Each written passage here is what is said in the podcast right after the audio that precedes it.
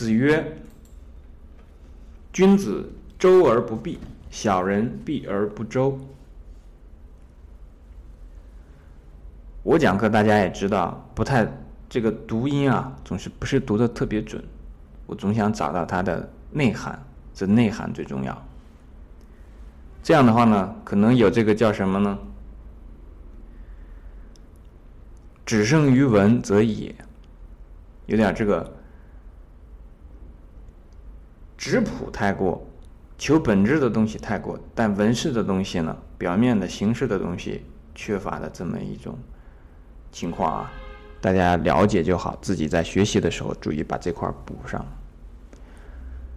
那钱穆先生讲这一段呢，是讲说周啊，就叫做忠信。比呢，就是阿党，阿党就是阿谀奉承之党。这块呢，这么讲，其实我们现在的人呢，不太好理解。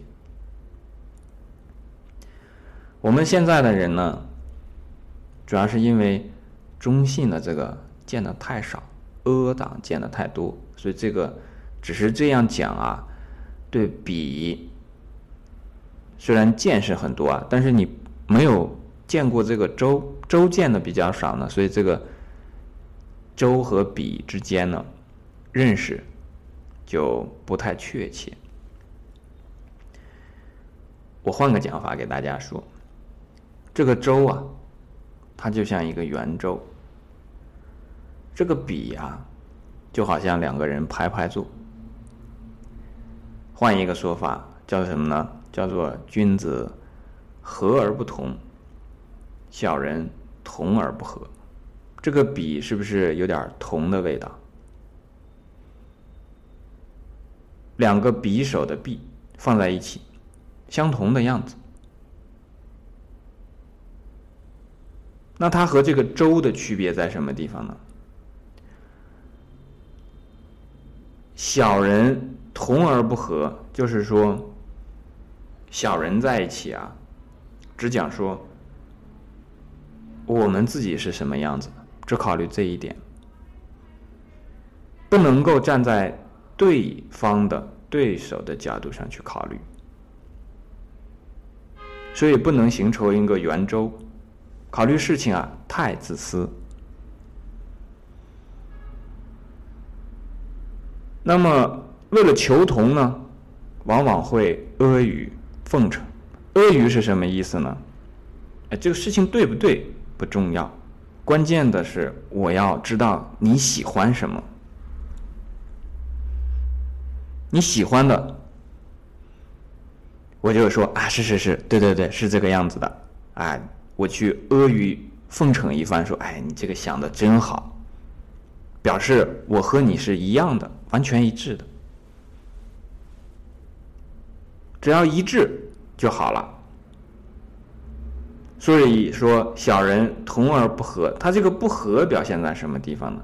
那你和我不一样，不相同，就是我们这一个结党营私的这一群人啊，是这个样子的。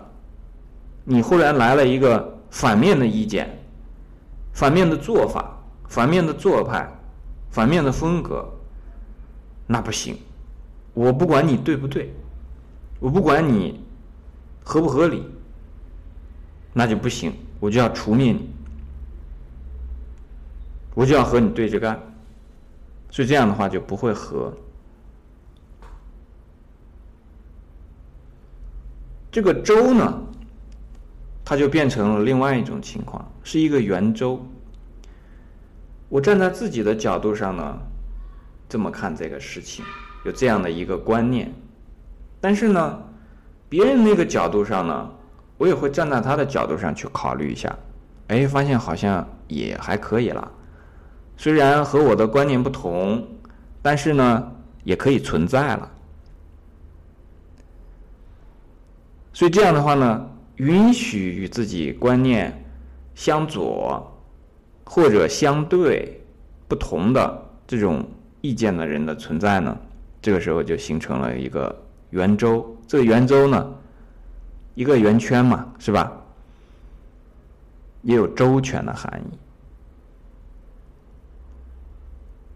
那这个意思我们讲明白了，我们翻回头来再看钱穆先生所讲的这个“周中信义，比阿党义”，再来看，我们就能把这个意思搞明白了。所谓的忠，所谓的信，都是指一个人和其他的人、其他的团体的关系，对吧？这个比呢，也是和其他的人的。其他的团体的关系，区别在什么地方？中信呢，是以众人的价值取向、众人的利益来作为一个方向的。忠于的对象是什么呢？忠于的是众人，忠于的是这个圆周整体。有周全的，有不同意见的，各方面的意见的综合起来，这个才叫周，是忠于这个。信呢，虽然我和你的意见相左，你和我的意见相对相反，但是呢，我们互相之间有一种互信。这个互信怎么产生的？互信其实就是联系嘛，我相信你，你相信我，对吧？可是对面的这个意见，反对派的意见，怎么和他互信？通过你的旁边嘛，对不对？如果是一个圆周，假设这个圆周很多个点，十个点，一百个点，形成了一个圆。虽然对面的那个点和你是相对的，但是你旁边的这个总和你是相连的嘛。虽然和你也不同，可是呢，总还是有联系的。这个联系是什么呢？就是信。你相信不了对面的人，但是你总可以相信旁边的人。那我们就知道了，你旁边的人和旁他的旁边的人，也就是你的旁边的旁边，又是相连的，又是相信的。那这样的话，一直延续下去的话呢，整个这个圆周，别管它是一万个点，还是一亿个点。还是多少个点？它甚至是数不清的。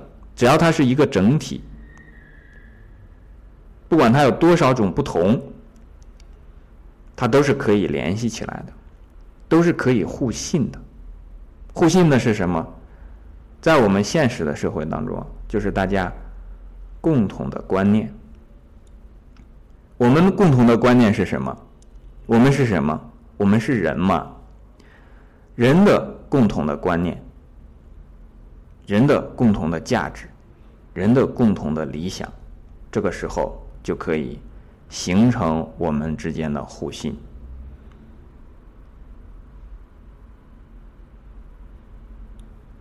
相对来讲，这个比是指什么呢？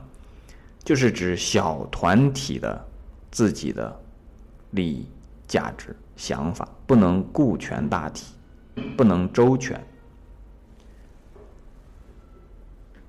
所以这样讲，我们就会明白钱穆先生所讲的这个中信阿党。